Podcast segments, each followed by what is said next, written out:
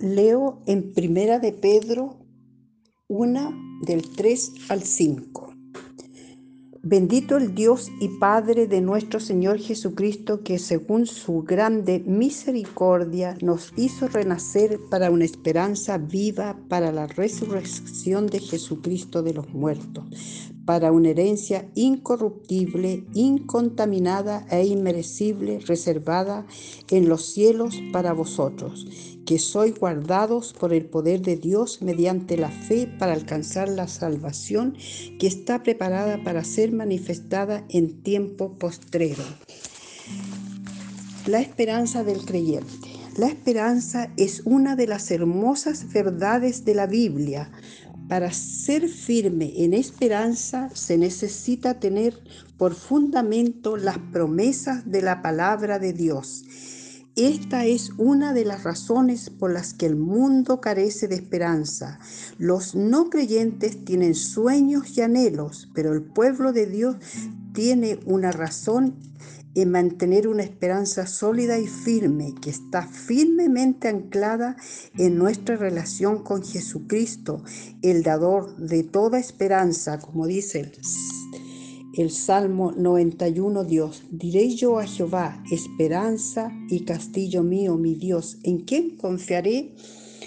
Hermanas, hoy día más que nunca Dios es la única razón para tener esperanza.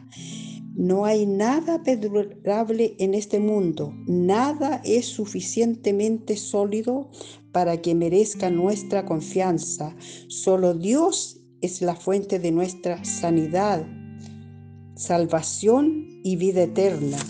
Únicamente Él merece ser el motivo de nuestra esperanza, como dice el Salmo 71.5. Porque tú, oh Señor, Jehová, eres mi esperanza, seguridad mía desde mi juventud.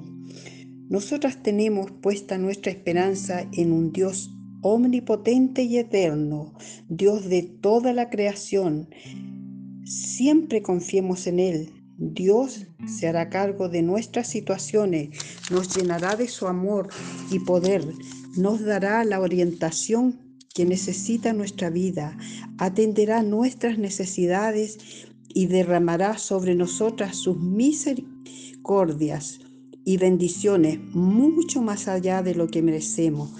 La esperanza que caracteriza al creyente nacido de nuevo es una seguridad, tranquilidad y firme de que Dios controla totalmente las situaciones y que sucederá todo lo que ha declarado en su palabra. A medida que aprendemos a esperar en Dios y a buscarlo en momentos de tribulación, vamos descubriendo que Él es siempre fiel y que nunca llega tarde. Cada esperanza, experiencia que pasa nos acerca más a Dios. Nuestra comunión con Él es más real y nuestra esperanza no ha sido en vano. Ahora, hermanas, yo me pregunto y les pregunto, ¿cuál es la esperanza que nos caracteriza como creyente?